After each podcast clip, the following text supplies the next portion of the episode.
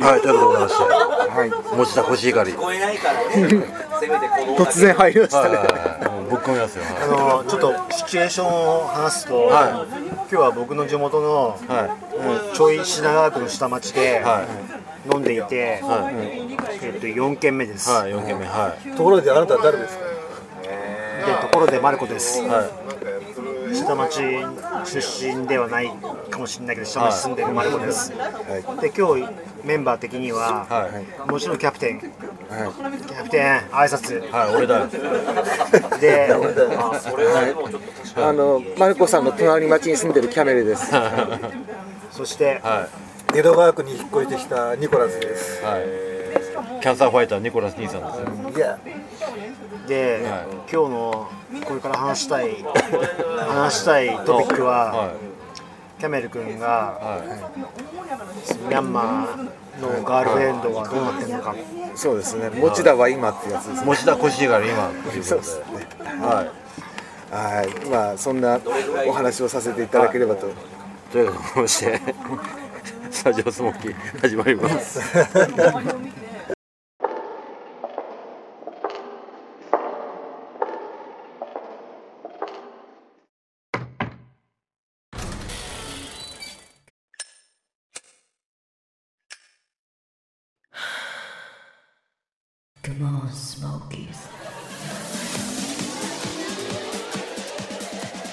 はい、ということでございましはい。て。はい、コシヒカリ。コシヒカリと、いやあの知り合って知り合ったのが去年の3月かな、はい、はい、はい。で間もなくもう1年になるんですけど。でも生でやりまくってたんでしょ？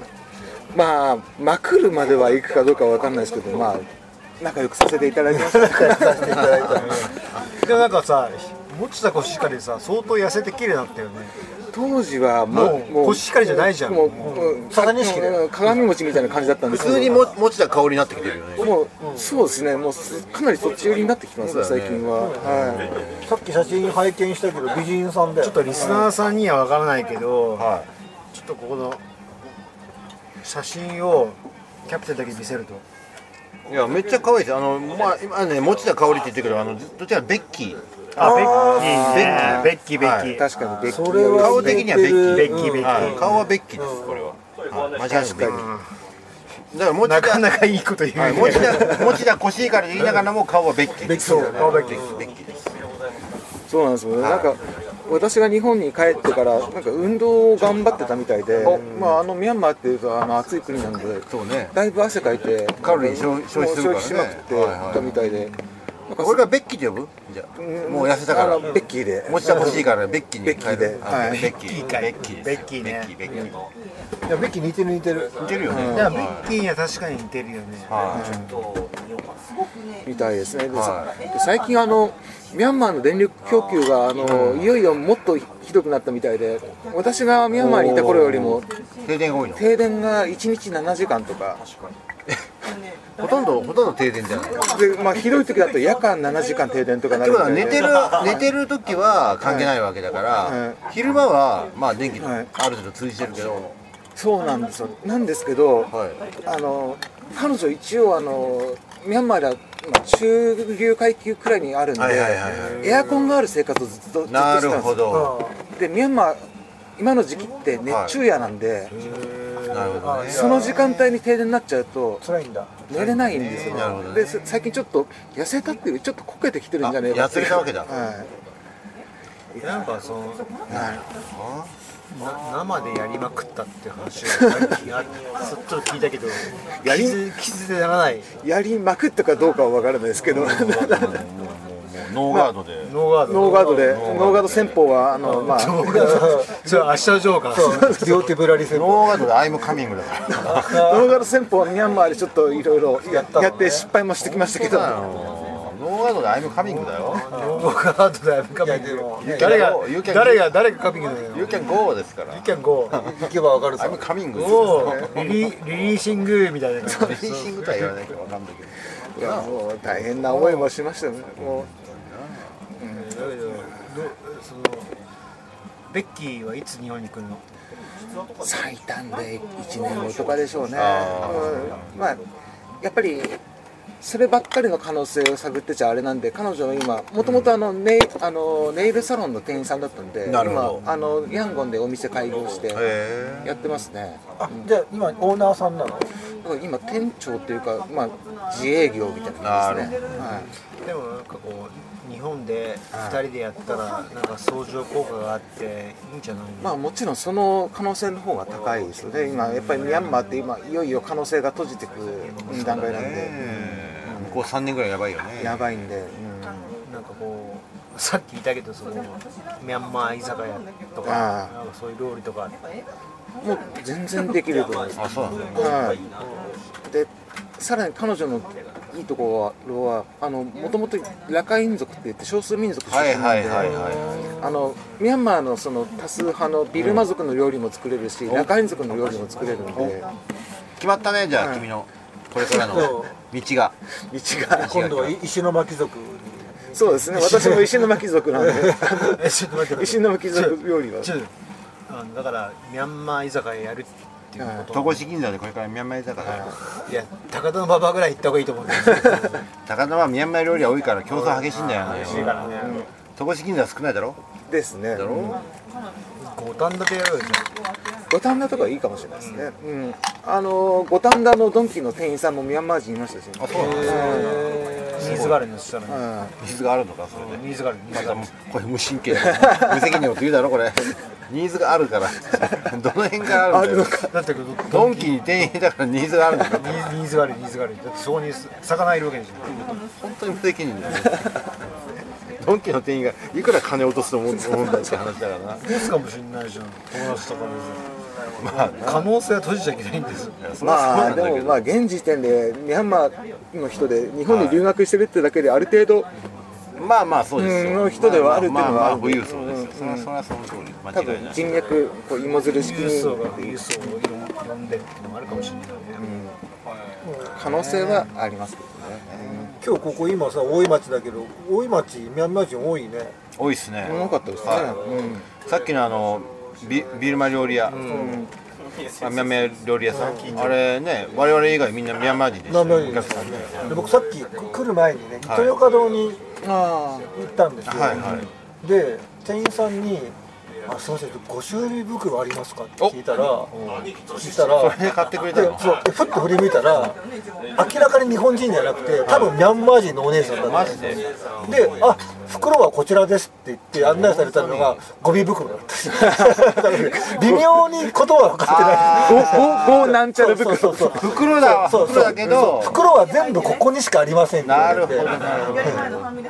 ほらそういうわざわざご用意いただいたんです。あすいませんありがとうございます。地元の大井町のあの糸魚川の店員がちょっと至らず申し訳ないいやいやいやいやあのたくましくねあのねおそらくと東南アジアのどっかの国ミャンマー人かもしれない方が、一応袋って言葉は認識してくれて僕は案内してくれたからあ頑張ってるなと思って、はいはいはい。いやそこでそういう認識をしてこあの上げるというのは素晴らしいだと思いますよ。そこで切れないね、うん。コンビニで問題を起こしておじさん皆さん切れちゃう。じゃあ全然もうあの、ね、頑張って案内してくれようとしてくれた姿勢にも感謝して。素晴らしい。であとはもう自分で探すっていうこういう素晴らしい あるべき姿です。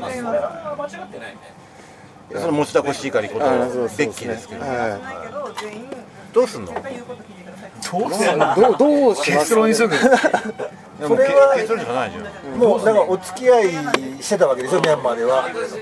いやいや付き合ってないよね。やっただけいやいだよやあんだけ生でガンガンやってっから。ー、まあ、かなり曖昧なところを残したまんま日本に帰ってきましたね。彼女はいずれ日本に来て住み一緒に住みたいわけで希望はないんですか？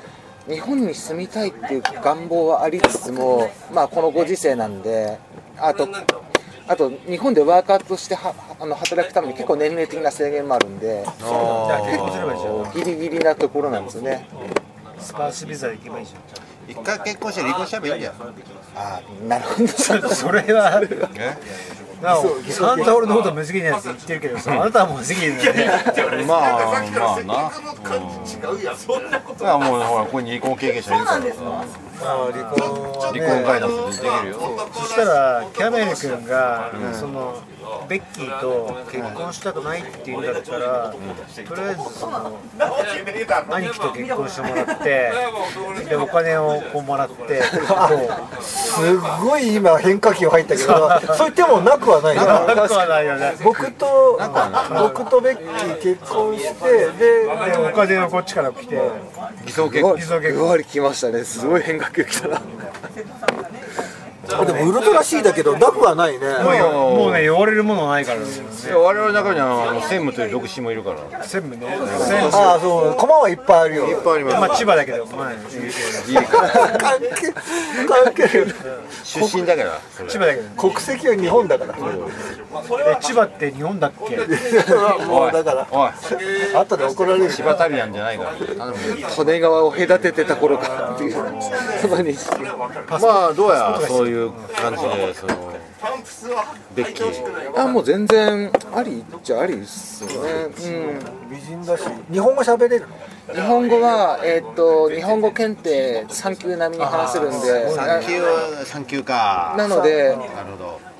このスピード感では話せるんですけどちょっと難しい語句はね日本語を使って仕事する外国人はやっぱ N1 ないと厳しいよ。そうですね。なのでまあね N3 レベルだとまあ店員ぐらいかな。まあ店員ですね。うん。いやでもそのキャメル君が頑張って働いて、ベッキーはほらアルバイト、まあじゃあこの男は稼がなきゃしょうがないいやもちろんもちろん。一家の稼ぎ男は男はね頑張るしかないんだよ、一番頑張ってるやつは何て言うん？だうん、俺は頑張ってるよ。俺は頑張ってるよ、俺はこう見えても結構ね、ああのキャプテンにはあんまり言わないけど、この場であえて言いたいけど 言ってくれよ。言うんだ。言ってくれよ。言ってくれよ。こう見えてもね、結構俺の認識を改めさせてくれよじゃあ。こう見えても俺は世界有数の企業で働いてますよ。知ってるよそれは。こう見えても。そんなこと言ってあなたの奥さんだってさまあ一回辞めてるけど今辞めてるけど、もう世界有数どころか世界指折りの企業に働いてたじゃないでも今復職して世界指折りの IT 企業にいるわけですよ。すごいじゃない。すごいじゃんそれは。やっぱり奥さんの方がすごいよ。ねえそうだよね。すごいじゃんマルキの奥さんすごいよね。マルキの奥さんとそごさんの奥さんすごいよ。だけど俺の方がすごいよ。なんで？俺の方が世界有数のブランド企業にいるわけですよ。あなたの奥さんは世界有数誰もが知ってる企業に勤めてで辞めて、さらにまた世界有数の企業に勤め出したわけでしょ。奥さんがすごいじゃん。で俺の方が業界的な地位が上なのよ。どういうこと？わかる？業界的には。わかんない。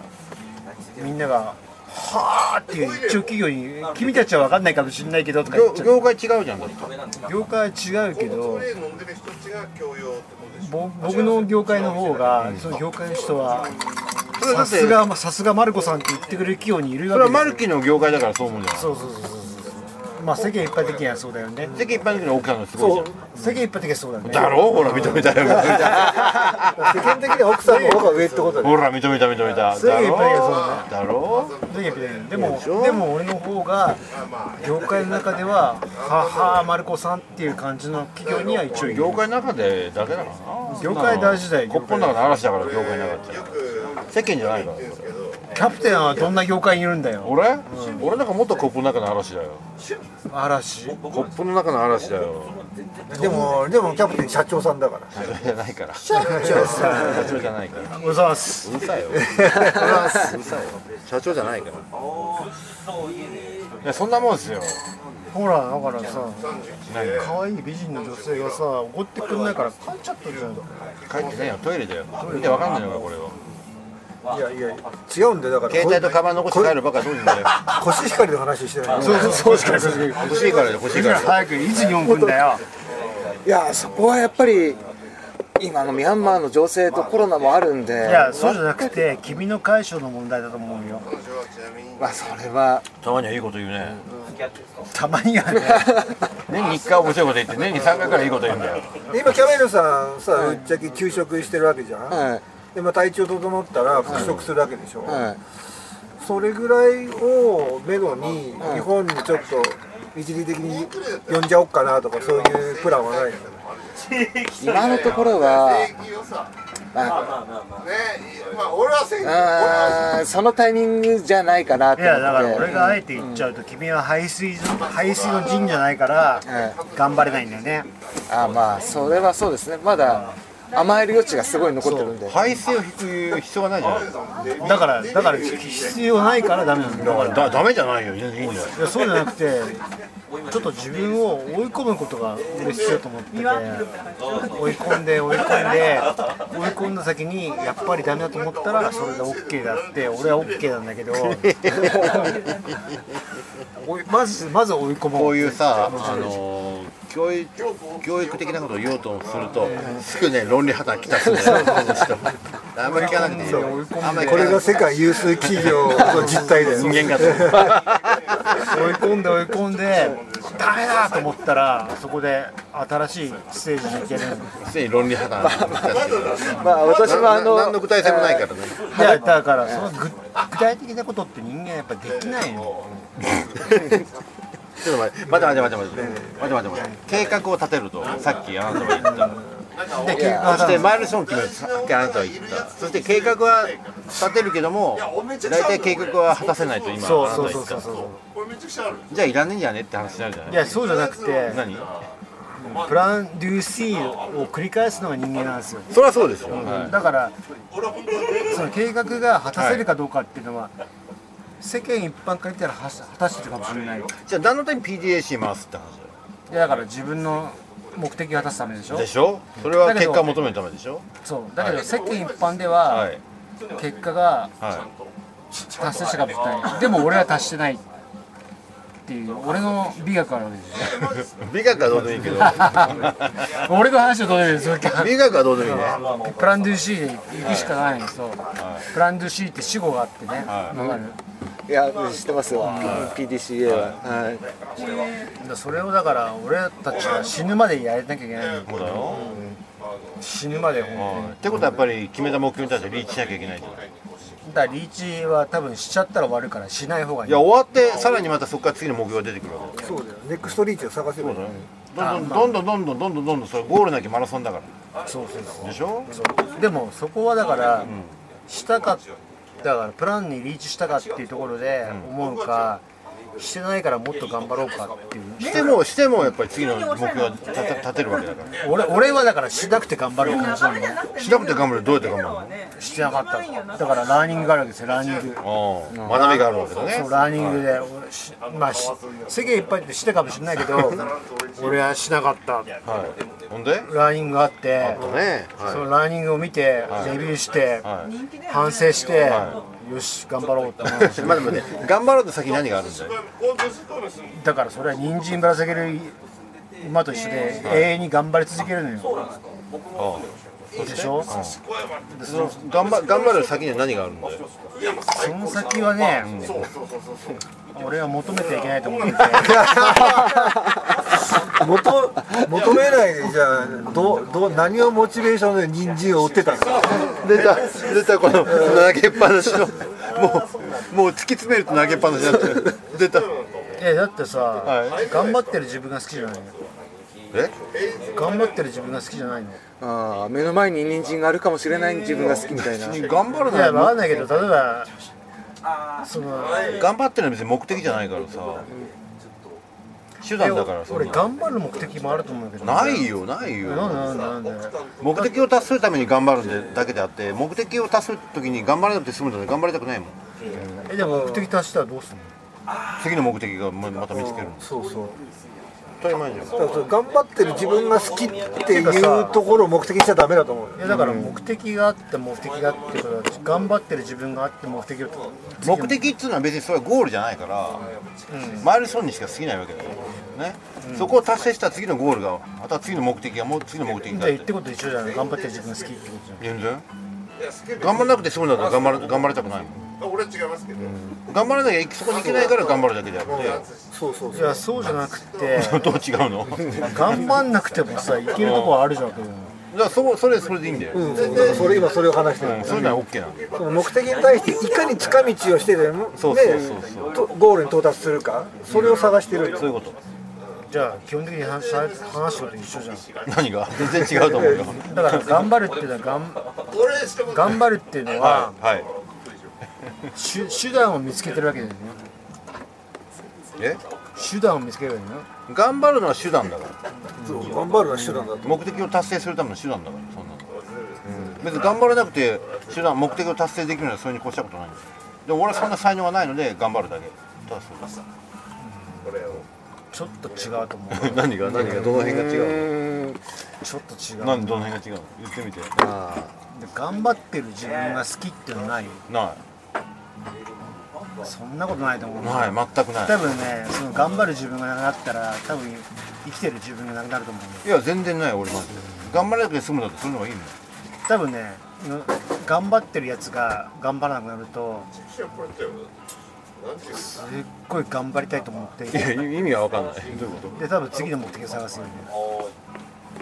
とでも目的を達成するために頑張るんだ頑張るのじゃあ目的は何？はい。目的は何？例えばいくら稼ぎたいとか。だって稼ぎたいってことは稼いでるってことはまだ頑張ってるステージ稼ぐのってキリがないわけだから。にだから頑張ってんじゃんずっと。そのために何をしなきゃいけないのかっていうことを決めてるわけじゃんだからずっと頑張ってるわけじゃんそうやそれはだから頑張ってる自分が好きってことにならない。違う違う関係ない関係ない。そうかな。楽してその目標の金額達成したらそれに越したことはない。オッケーオッケー。全然じゃあ例えばわかんないけど全然 OK 合計稼ぎましたって終わる？俺終わんないと思う。5億稼いだら次10億稼ぎたいと思う。だからで頑張ってる自分が好きじゃなくてもっとさらに稼ぎたいじゃん。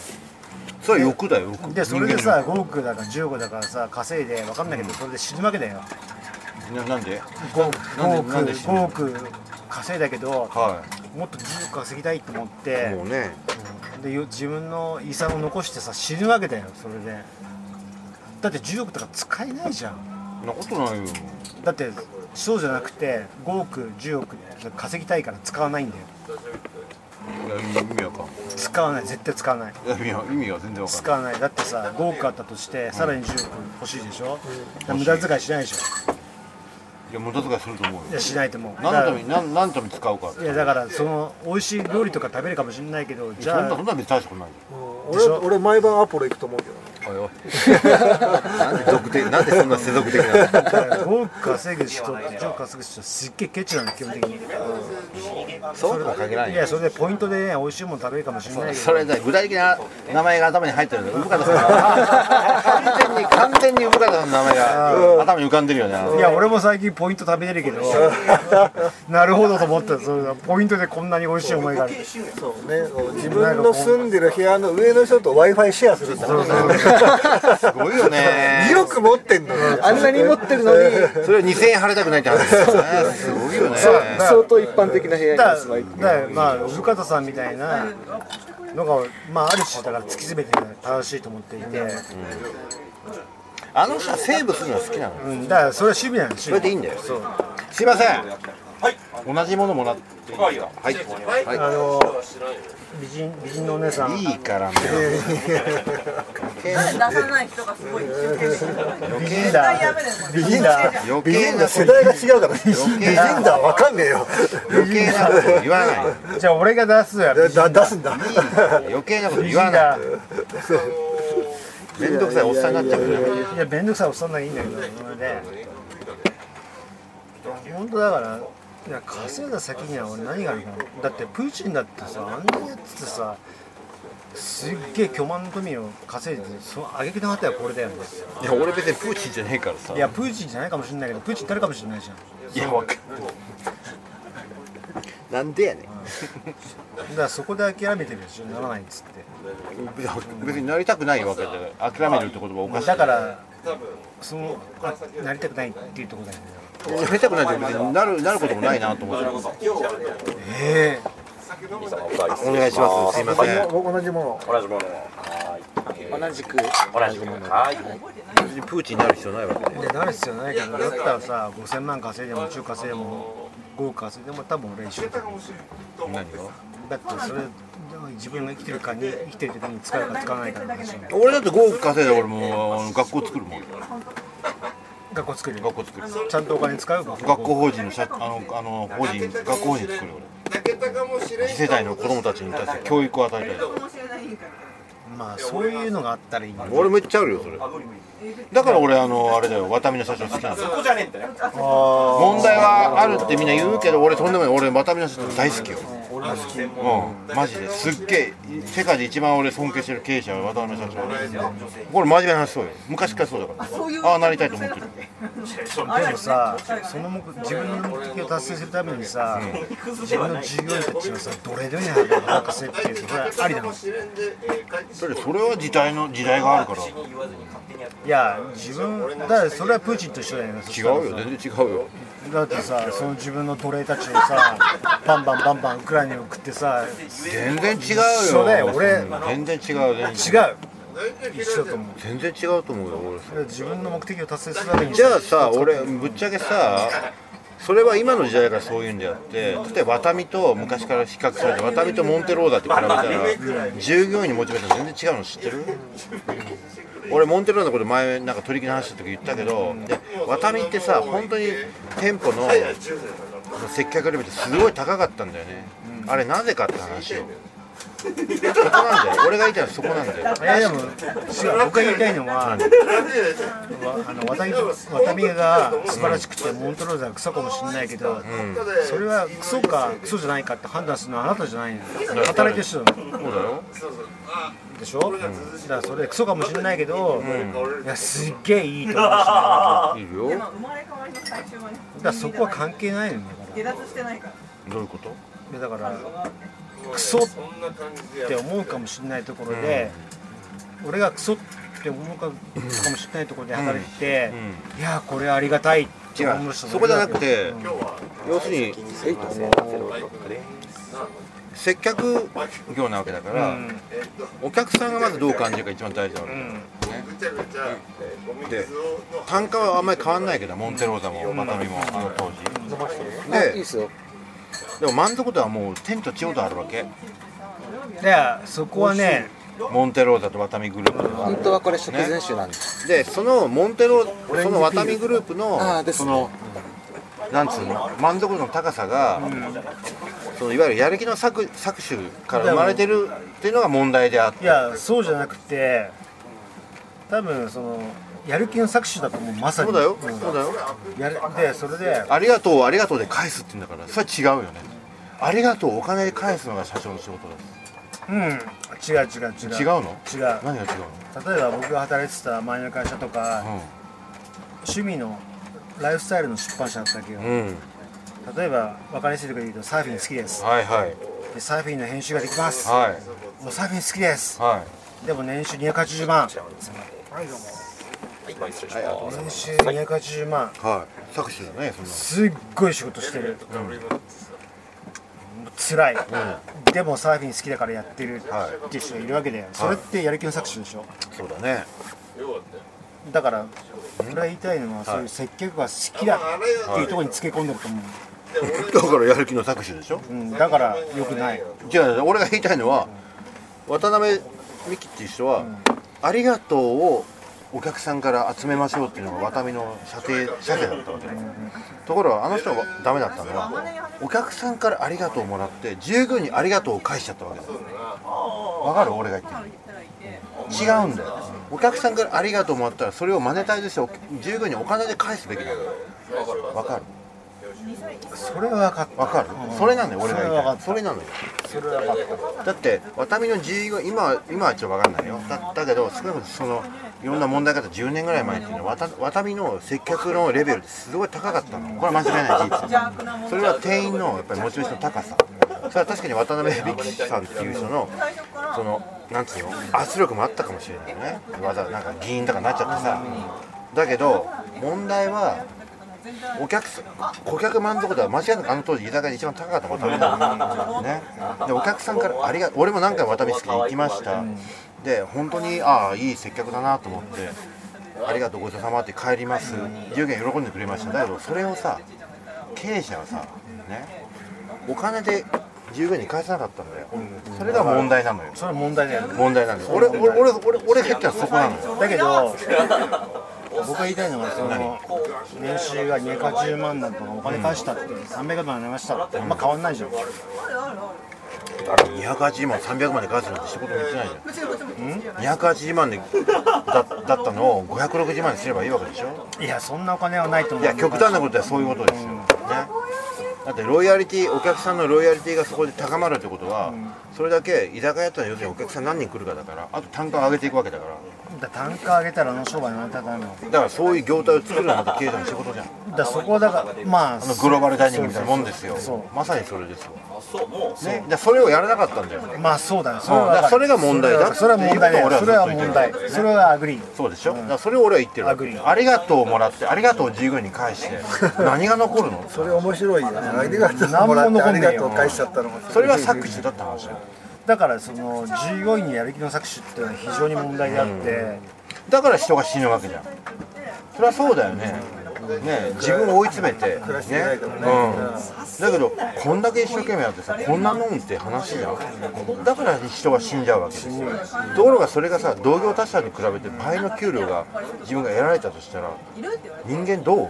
やっぱりなるほどって思うじゃそない？の業態で倍の給料をもらえる人って相当頑張らなきゃいけないいよね。やでもワタミの従業員それがレベルだったよ。あれはあの当時明らかに。俺からまあ俺の誤解かもしれないけどでも少なくとも間違いなくチェーンの居酒屋でワタミの従業員が一番レベル高かった事実ですこれは。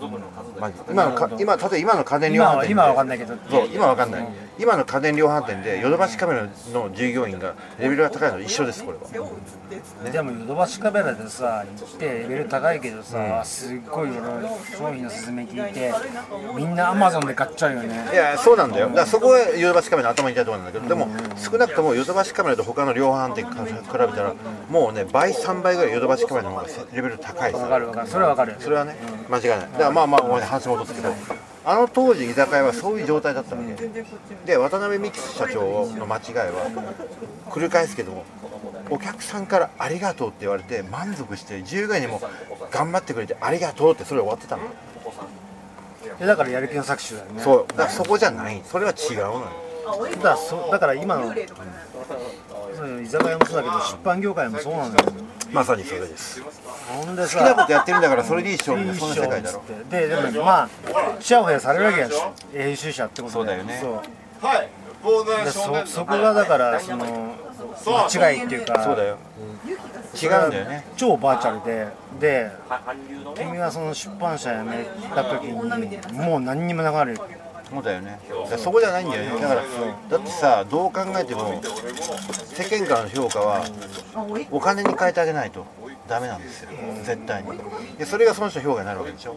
でもねその僕はちょっとキャプテンと思うのは、お金だけではないって俺まだ思っていて。お金だけじゃないけどお金がまず最初に来ます。俺の俺の価値観でいうと。で僕もねあの考えだと思うサラリーマンなんだからサラリーを上げていくことまがずそれよ評価だと思う。まずそれでもサラリーを上げていくだけだったら別に会社勤める必要なくていろんな手段があると思う。でもそれで稼げると思う。でも殺したんかなみたいな思ってたらお袋がそれで稼げると思うか。つまりあなたが今会社勤めしなかっうしていないいや俺は会社勤めしかできないから。いやいや仮に会社勤めししません。しない中で今の自分のサラリーと同じくらい稼げる。それですよそれよ。俺はこういう人生歩んじゃったから会社勤めしかできないけど。別にだからいやそでもそこなんだよ。今俺たちが話してる。お金っていう軸だけで見たら、別にあのサラリーマンになる必要はないし、だからお金色色はないって話になっちゃうからじゃああのまあちょっと言葉はあれだけど反社会的な人もお金を稼いでるだけあってそれでいいのかっていやまあ要するに反射的なことはまあままた別の世界よ違う俺たちが話してるのは要するに雇われの身。だったら一緒じゃん。いやサラリーマン要するに雇われの身で稼いでるお金を自分で雇われの身じゃなくなった時に稼げるかどうかってまたああそれねれよ俺はそ俺れは俺はそれ。難しいと思う。まずそれですそこは難しいじゃん。で難しいからじゃあ組織に身を置きます。そうです。で身を置くそ組織に身を置く中でいかに自分に評価してもらうか、それは数字でお金で評価してもらう。これがやっぱりササラリーマンの本望だ大原則かな。っていうのは俺思うところですそれは兄さんも多分そうだと思う。多分僕はそうじゃないと思っていて多分入っって言うじゃん、ここまあこういうこと言っちゃうとちょっと闇かもしれないけど僕は皆さんより大企業に勤めてたから、そうではないと思う。だどこが違うのかな？地位がある人でも給料安い人がやっぱりいるわけであってで部下の方が残業代稼ぐから。違う残業代云々はどうでもいいんだよね、違うの。俺が俺たちが言いたいのはそので金っていう意味で言うと俺は違うと思う、僕はお金に色があると思う。さっきないって言ったじゃん。だだっていう発言もあるけどって言ったじゃん俺はお金に色があると思う。なぜどういう色があるそれでいいのか例えばだからさ残業代で稼いだお金でどうなのって思う。残業代そう素敵がない世界があるよね。俺は今そうだけど。俺たち外資の世界でさ、基本残業代って概念ないじゃない？まあ外資にもあるとこあるけどね。まあまあまあ。だけど基本的にないじゃない？そうめちゃくちゃだって残業代ってイコールアルバイトと一緒じゃん。あんなもん時間いくらだから、いやだからそういうところで稼いでいかがなものかっていう話そうだね。だからそこはあんまりカウントしない方がいいんじゃない？いやだからいかがなものかってだからそのお金で君が俺だったら分かんないけど3時間でできるとか君は15時間かかりました。そこでお金稼いでどうなの？って思うよ。そうそうそうでしょ。だから俺たちが今話してることっていうのは単純な話で。稼げる金額お金まあ給料金額っていうのは俺たちはシンプルにその人の価値を表すんじゃないのって話を今してるわけだよね。いや俺は価値ではないと思ってて、単純にごねたやつとかそういうやつが多分お金がでもごねるスキルもあるかもしでれないもごねるやつってさ長くは稼げないよね。絶対に。ごねるスキルがあるかもしれない。でもそれも一つの処世術だからそれも一つのやっぱりテクニックだと思うよ。だけど基本的に人間人間に問題があって一時ごねて金稼げたとしても長くは稼げないよ。絶対に。俺それ思うよ。それ。やっぱ分かるもんその人。それはそうでしょ？それはそう。だから俺はだから一時金サラリーっていうのはあんまり関係ないと思ってて、でしょ？俺たちが話しても一時金サラリーじゃない。んだよその人が稼いでるまあパーマネントとは言わないけどもある程度そのまああるじゃない、ロングタームですうん、あるじゃないでそれが俺はその人のいわゆる社会人だったりそのまあなんつうの俺はやっぱり価値を決めていくんじゃないかな価値を表してんじゃないかなと俺思うよそれは単純に。すごくだけどそれは思うよ。じゃあ1000万稼いでる人と1500万稼いでる人とね何が違うかっていうと、ん。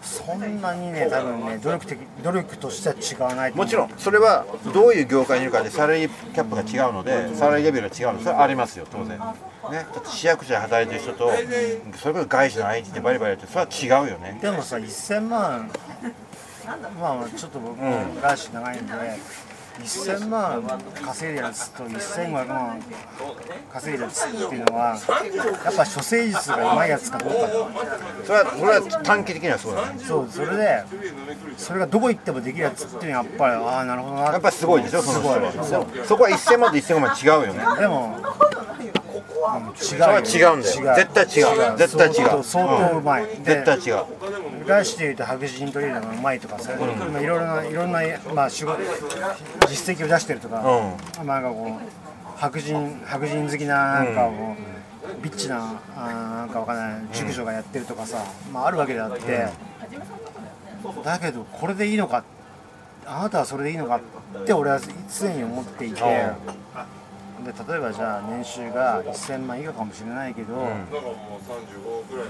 なんかこう stable な方がいいかなって。だからそれはそのそういう一つの価値観としてあるよね。だけど間違いなく800万を10年かす10年ずっと800万すると1000万を10年ずっと続けてる人の社会的な価値でいうとやっぱり1000万10年の方がやっぱり高いんだよねこれは。いや俺はね1000万10年と800万10年と例えば分かんないけどそうではなくて、例えばじゃあこれ言っちゃなんだけどじゃあ僕が寝た富士通ではい。800万10年稼ぎましたっていうのとわけで分かんない外資系で1200万稼いだ10年って言ったら。間違いなく日本世界では富士通がいいわけだよ。いや思わないそれは。そう。思わない思わない。お金の借りる違う。それは俺、ま、全く思わない。なんでかっていうと富士通でわけわかんなくて800万10年稼いだ。でもそいつは富士通でしか稼げないと思う。いやだったら富士通で稼しか稼げないけど富士通でいいんだよそれそいついいんだけど富士通は一生続くかと限らないいや今のところ日本社会ではいや俺はそれは全く思わない。悪いけど全く思わない、うん、っていうか俺は富士通いたからそう思うけど、俺は全くそれは思わない。そこはちょっとちょっと意見が合あわない意見が合わないわ分かれるんだけど、俺は俺は俺の価値観で言うと俺は全くそれは思わない。いやでもね。だってそれは富士通がありきだから。いやだから富士通ありきなんだよ。しょうがないじゃん俺はそれはないの。だから自分でやりたいっていう人と富士通にぶら下がりたいっていう人がいて。そそこは分かれるよ。絶対分かれでる富士通で800万の方が分かんない。借り借りれる金が大きいかもしれない。それは分かる。それは分かる。公民がもっと借りるのと一緒だよ。だからそういうことだもんだからそれはよく分かる。俺はどうなのかなって。それはよくわかる。だからそういうのがあるわけですよ。それはよく分かる。だからそこで分かれるんだよ。結局その組織の中で自分のバリューを上げていくタイプと自分のバリューを上げていきたいってやっぱり分かれるわけ。これは職業に分かれる。俺はもう完全に自分のバリューを上げていきたいと思うだからそのお金働あのお金は少ないかもしれないけど組織の中で自分のこう意見を発してあの下々のやつはははーって言われててそれは分かる分かるそう分かる分かるそれすげえ分かる。だけどまあそこでそれをどういうその何視点で見るかっていう差なんだよね。だからだから僕はだからお金はだから関係ないっていうのはだから800万の富士通わかんないけどその部長部長かもしれないけど800万かもしかもない。ただなんか権力を持ってますと。はい。はいと1500万ぐらい稼いでるかもしれないけどフリーです。うん。どっちがいいかっていうのはそれ価値観の問題だ。価値観でもないその通りその通り。そう。どっち選ぶかっていう意味で。入れたとこみでたいなど。どっちも大変なんだけど、らだからお金は一概に言えないねって俺はああまあそういう意味ではそうかもしれない。そういう意味ではそうかもしれない。だけどまあ反面反面やっぱりそのその人の価値まああのそれが全てではないけどもやっぱりいくら稼げるかっていうのがやっぱりその人の価値だというふうには俺は思うよ。やっぱでもこれは思うのはその言ったのにやめたいっていうの結構僕も過去にいろいろまよくわかんなくなる。あいろいろ稼いだ時期があったけど、やろうそれでまあお金も大事だけど、でも将来的にはさやっぱりこうお金稼ぐってさ人の裏切りとかもあるあるよあるよ。めっちゃある。めちゃめちゃあるよ。そんなのいくらでもあるよ。だからそこは俺どうかなって。違うつまり何が言いたいかというとずっと稼いでるやつってそういうのをそういうのもパスしてるんだよ。人に裏切られたり足引っ張られたり。不干渉なんだ。じゃあ不干渉じゃない。そういうのうまそういうのをちゃんと分かった上で稼げ稼げてるんだよねだって短期的に稼げても落ちていくやつってそそこで失敗しちゃってるんだよ俺もそういう経験あるよ。そこでメンタルメンタルがやられちゃうみんなね。あるあるある。それもあるよね。だからそういうのがあるのでやっぱり例えば安定的にずっと1500万なり2000万で稼げてる人ってやっぱりすげえ人って多いよ。いやクレイジーな感じだよね。まあ、クレイ、まあ、中にはクレイジーいるけどでもやっぱり、まあ、後編に見るとやっぱりすげえなって思うやつ多いよいやでもそういう人は俺が見る中では結構冷徹だよね。まあ冷徹な人もいるかもしれない、うん、それはいるかも。だけど今の時代ってさやっぱり人間性が良くないとやっぱ最終的に稼げねえと思うんだよな、ああ。人間性は大事だよ大事でしょ。俺結局人間性の悪い人って一時は稼げてもやっぱ足引っ張られるし敵が多くなっちゃうから結局ね落ちるだと思うよ。もう能力がさもうずば抜けていけばさそれはまあ残るけどでもそんなのってさどうだろうコンマ何パーセントの世界じゃん。いや本当だからそういうずば抜けてできる人ってあんまりいなくて、だってさっきの話だって今さそのサラリーマンの世界で年収1000万稼げる人ってさ全給与所得者のさ8%しかいないんだよこれ。統計的に出てるわけじゃんでその8%ってさもう間違いなく今の日本の社会でいうとやっぱり 8%, 8%です8%それはやっぱりアッパーに入るわけでだから銀行からの評価も高いし、まあ、ぶっちゃけいろんな融資ローンもつくわけだよねだけどいやそこの1000万以上の人の世界でいうとさらに2000万3000万の世界もやっぱりいるわけ。でもさ2000万3000万サラリーマンで稼ぐにはいややっぱりもう2000万でもサラリーマンじゃないよもちろん。もちろんその分かんないけど、うちの親父がやっぱサラリーマンで2000万とかで、まあ分かんないけど相当上だったのねそれだってあなたの場合あなたのお父さんの場合はさあの会社のさ支店長だそれは2000万いくわな。まあいく。ほらいくわな。こ俺がまあれは行きますよ。これは行きますよ。そのその通り。見ててさ俺やっぱいかがなものかと思ったね。あそう？うん、だからそれ俺を反面教師で来てたのであって。あれはねどうなのかなと思うよ。でそれ体力的に続かないってことでしょ？体力的続かない。で精神崩壊する。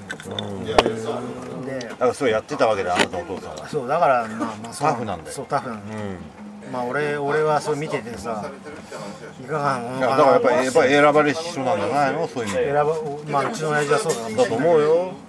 だって相当だから海外行っても会社は裏裏切らない。そうだよね。俺はちょっとあれだけど。うん。そういう超だからそういう純粋バイオ。そういう人だったん彼女ですよがいてだからやっぱりそういう。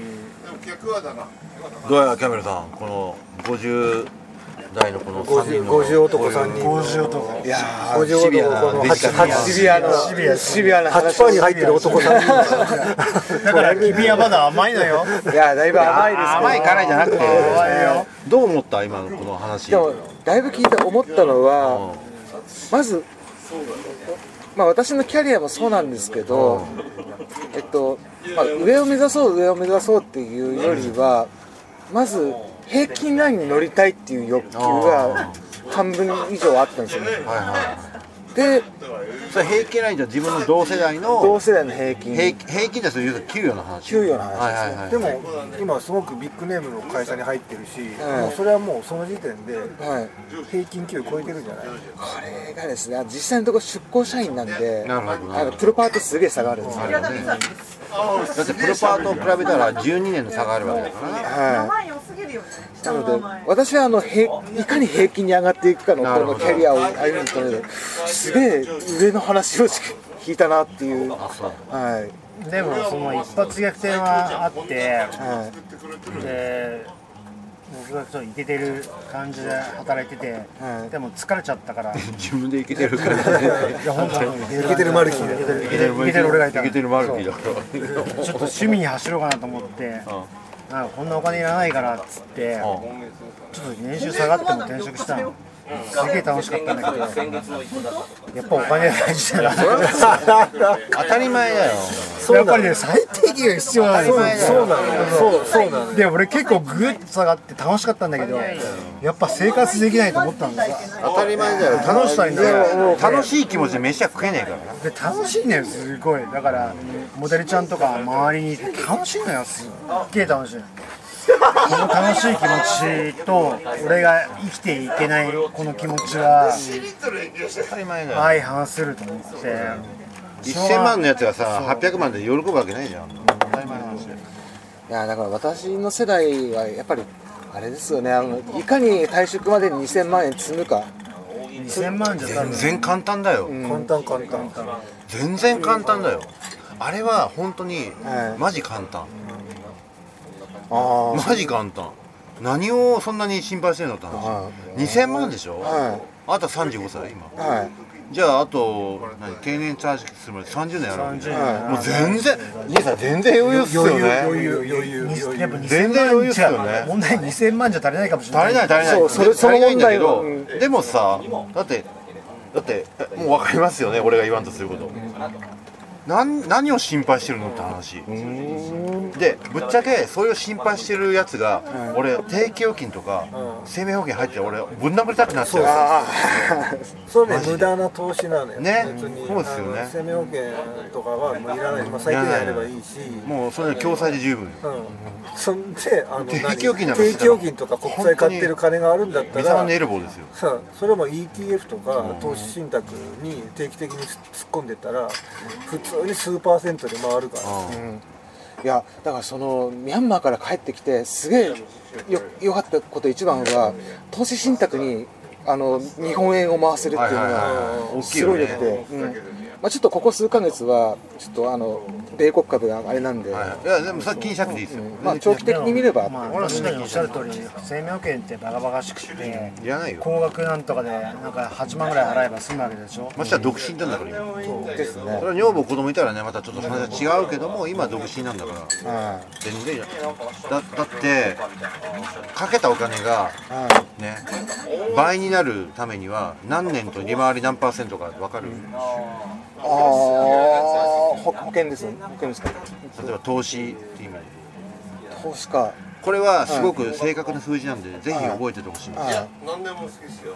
元金は全て複利で回すこと前提いは例えば100万円をいはい。投資しました。それが200万円になるのに何年かかってで利回りが何パーセントになるか分かりますか？これすごく大事な投資前に勉強したけど忘れましたね。大事な大事な質問なのよこれ。大事な質問なのこれこれは10年7%これは黄金比率なんね。はつまり100万円を投資します、はい。でその利率が10年間の間で平均7%キープしたら、はい。10年後に200万円で返ってくるんだよ。い利回り7%って結構ある思うでしょ？思うでしょ、はい。ところがところが例えば一番一番一般的な S&P500 の平均利回りって、まあ、さ確かにここ数年は高かったけども、あの平均利回りがねろく7%から8%だからここ20年。なるほどな要するるほに今は確かにウクライナいろんなことある。落ちてる、俺も落ちてるよ。すげえ落ちてる。だけど、じゃあ安い時に買ったやつが今生きてるわけじゃん。で今落ちてますよと。今買えばいいじゃん。俺、まあ、もうもう何にも毎月何も関係ない。同じ額買ってるよ。ぶっちゃけ。俺も毎月毎月買ってる、それはいずれ上がるからという観点で買うわけ。でもそのまなので2000万を老後に残すためには1000万元金があればいいものすごく簡単なことで1000万の元金ってさ例えば今 NISA、はい。NISA で月10万。年間120万枠だよね、あはい。これさ10年やったら1200万だよ。元金どうですか？そうっすね。あなた35歳。ね。はじゃあ20まあ10万きついよね。でまあ5万仮に5万としようでも20年かかれる。かける。20年経ったらあなたまだ55歳でしょ。い。はでもそこに1200万。なんかバイクとか車でプラスそれが倍になったら2200万2400万。い。はい。うーん。でしょ？確かにそうっすね今特に日本インデフレだからはそんな利率だけどこれインフレだってもっと上がるよ。何を心配する大丈夫。恐るに足らない。ね兄さん。そうですよね何を心配するの？ちょっといい話だね。いやいやこんな常識まだあ常識だよ。ねであと税金をいかに減らすか。そう。ですね。節税。別でそだからしたらもうね。で節税するためには例えば中古のマンションを買って人に貸す。で家賃6万得ました。で銀行から借りてるローンで6万払いますって。で全く上がりがないように思えるけどあの赤字決済することによってあのそこであの確定申告ではい減税になるわけ。ああなるほど。で持ち出しはないのには住んでる人が家賃もらうそれまんまあのローンに払います。上がりはないんだけどでも減価償却しないといけないから帳簿上赤字になるん。うんうんうんそれで確定申告をしていくと赤字決算では何十万とあの還付金が入って所得税が戻ってくるわけ。でその間に資産としてか 物件がは自分のものになっていなっていくわけだよ。いなるほど。なんかあれですね。タバコ税をちまちま節税するよりよっぽどいいですいねいようん いやでもマジで本当に羨ましいですよね35歳でまだ。今だってさっきも言ったけど、あの投資信託、昔商品がなかったのよいい商品ここ56年の話だからね。今ねいい商品いっぱいある EMAX とかいっぱいあるもんいっぱいあるよ。オールカントリーの。そこに突っ込んなきゃいいんだよ。簡単なこと言ったら。毎月毎月。まそしたあらそしたらあれあのあの上がってきた利益を勝手にまた再投資してくれる再投資してくれるるな。いやーだからもうい今んとこ会社でそういうのないの。勝手にやってくれるの。であなたの会社だったらさそのはい。企業型の DC があるでしょ。はい。あるよね。ありますね。多分それマックス5万5千まで出してくれるよ。ねなるほどその辺もしちゃんと知っとかないとダメよ。とかないとなそうですね。絶対ダメよ。はだってあなたぐらいの会社規模になると大体企業の企業型の DC があってはい。大体マックスあれ企業から補助が5万5千出るのよで給与によって、えっと何パーセントで決まられてるから5万5千円以上にかけてもいいよっていう金額になる時あるのね。でも法律で5万5千円じゃかけられないからその余った例えば6万円までかけられるけど5万5千円までしかかけられません。はで余った5千円は給与に上乗せしますみたいなそんな絶対あるから。商品は良くないよ絶対。企業型の DC ってそれはよくないけどでも絶対それある法律あの制度として、だってだからさ今の美味しいよ。今の外資は3分の1ないしだから結構そういうのがあってなかなかいいよ清岡の DC が一番美味しい、だってで全部あれだよあのあのお金の面で言うと、だって控除対象だからな、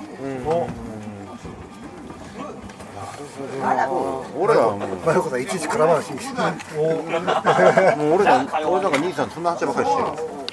なるほど。そういかに節税をするか。本当に。産方さんのさ俺これこれこれはカットするけど資産2000 2億円あるじゃん、あの人さ1年間で払う人民税いくらか知ってる？払ってないんじゃないあんまり払ってない。あマジですかすっごいっすね。あれなくね。でだからそれってすごい価値観の問題であって、あなたは税金払ってなくて日本人なんですかっていう話があるよね。あるけどでもこその,、ま、そのその以前の問題に俺はこれはもう絶対に俺が強い価値観として持ってるのは無知は罪ってある。いやそうです。よ、俺は俺は本当に思う。それは間違いない。本当に思う俺ねこのこのこのからくりを50過ぎて今知ったのよ。でこれはだから35のキャメルさんが今知れるのは羨ましい。俺羨ましいよで。で俺とかもさ生意気だけどまあまあ年収あるから、住民税と所得税で毎年100万払うん。だよ、それをね今回この仕組みを知ったから、不動産を買って赤字決済して45万返ってくる。んだよ、半分返るわけだよだって1000万の額面の人って大体手取りベースで72030万ですよね。ですね。大体そんなもんよ。はまず社会保険があるから、いはい。でそのうちのさ50万ぐらいは戻れるわけだよ。所得税還付で。めちゃめちゃ大きくない？これ。で相当でかいっすね額面で言ったら1200300万ぐらいの給与水準と同じぐらいになるわけだ。よこれを知ってるのと知らないのものすごい差があるよそれがあなたの年齢だったらさ、俺らより一回り以上だからまずは君は就職して稼がなきゃなって言ったんですよまあまず再スタートですね。でもいいし自分でビジネスやるのもいいしい。ろいろあるけどもでもやっぱり税金とあと利回りとか福利とかはやっぱり本当にあの今の若い人に分かってる方がねでもなんかそうやってさみんなが若い人がそれ知ったらさだんだん働かなくなっちゃうんだよそんなことねいやマジ今の若い人お金ないんで。いやお金はあるよ。ないよ。いやだからだってかだって稼ぎ方知らないんだよ今の若い。人あんまり欲がないんですよね。い。やでも新卒とか入ってるいいとこなんですけど。そうあの車もいらない彼女もいらないとかいう感じ。椅子が欲しいってやつでしょ、まあでもそんな心配せずないよ、だって羨ましいよね羨ましいねね本当に羨ましい。じゃあちょっと皆さん OK はい、というわけでございましてこんな話を、あのちょっと待って待って。あのも持田コシヒカリはどうなったかって話。まあ、またそれはまた場所に、あの場所、まあのまた、また。ええあのいつかの機会を見もってね、あの持田コシヒカリが日本に来てからでもいいかもしれない。はい。まあ毎日日本語勉強してるらしいので、はい。とい。うことでございまして、はい、大井町からお送りいたしました。ありがとうございました。ありがとうございます。